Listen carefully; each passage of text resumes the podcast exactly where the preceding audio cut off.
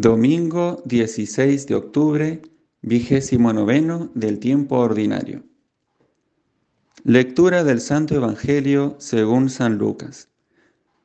En aquel tiempo, Jesús decía a sus discípulos una parábola para enseñarles que es necesario orar siempre sin desfallecer. Había un juez en una ciudad que ni temía a Dios ni le importaban los hombres. En aquella ciudad había una viuda que solía ir a decirle, Hazme justicia frente a mi adversario.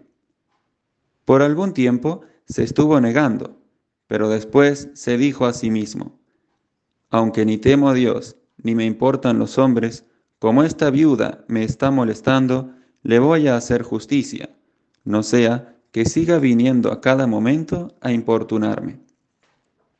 Y el Señor añadió, Fijaos en lo que dice el juez injusto, pues Dios no hará justicia a sus elegidos que claman ante Él día y noche, o les dará largas. Os digo que les hará justicia sin tardar. Pero cuando venga el Hijo del Hombre, ¿encontrará esta fe en la tierra? Palabra del Señor.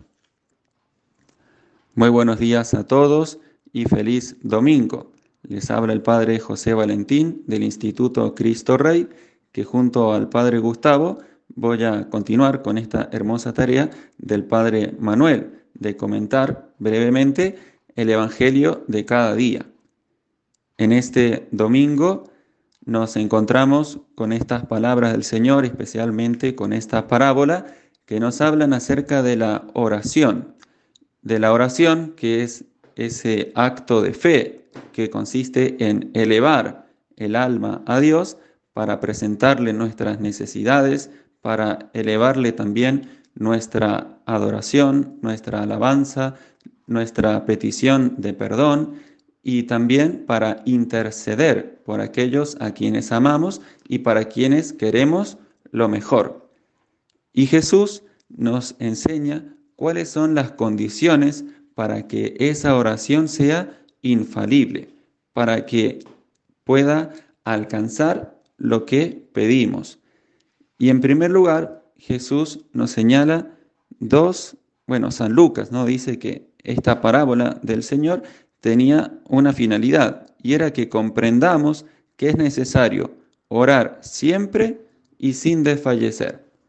Orar siempre. La oración tiene que ser algo ordinario, algo común, algo cotidiano en nuestra vida. De hecho, la oración por excelencia, que es el Padre nuestro, Jesús la pensó para que la recemos todos los días. Danos hoy nuestro pan de cada día. Es una oración cotidiana.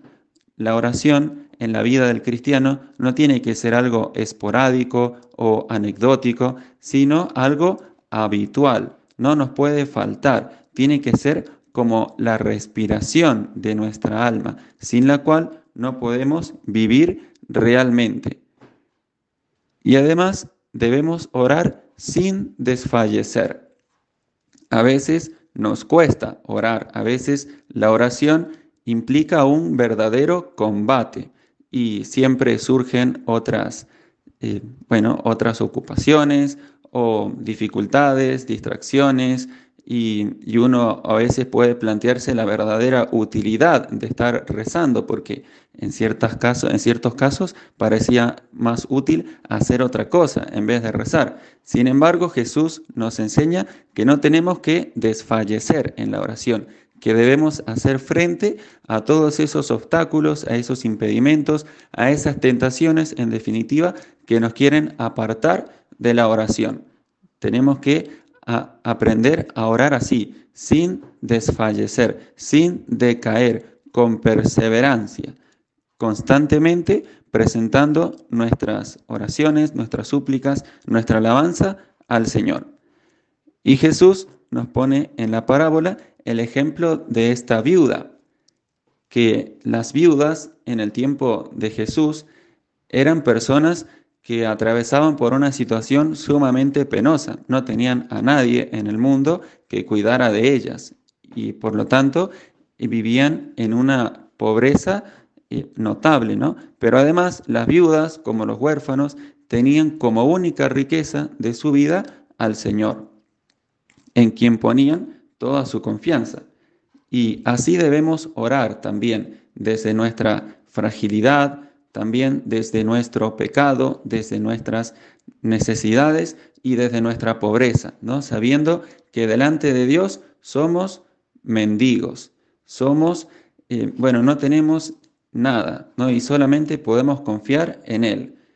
Y, no oramos ante Dios como ante un juez injusto, bueno, no hay ninguna injusticia en Dios, claro, pero ni siquiera ante un ser poderoso que nos puede ayudar si quiere, sino que oramos ante nuestro Padre, que conoce nuestras necesidades, que nos ama infinitamente y que quiere hacernos el bien. Con esa confianza debemos orar desde nuestra pobreza, desde nuestra debilidad, poniendo en el Señor nuestra única riqueza, nuestra única seguridad, pero también con esa confianza de saber que Dios lo sabe todo, lo puede todo y me ama infinitamente y quiere hacerme el bien y está muchas veces más interesado en hacerme el bien que yo en pedírselo. Entonces, que comprendamos cada día más y mejor la necesidad de la oración y que acudamos a ella con toda confianza y alegría de hijos que van a tener ese encuentro personal con nuestro Padre.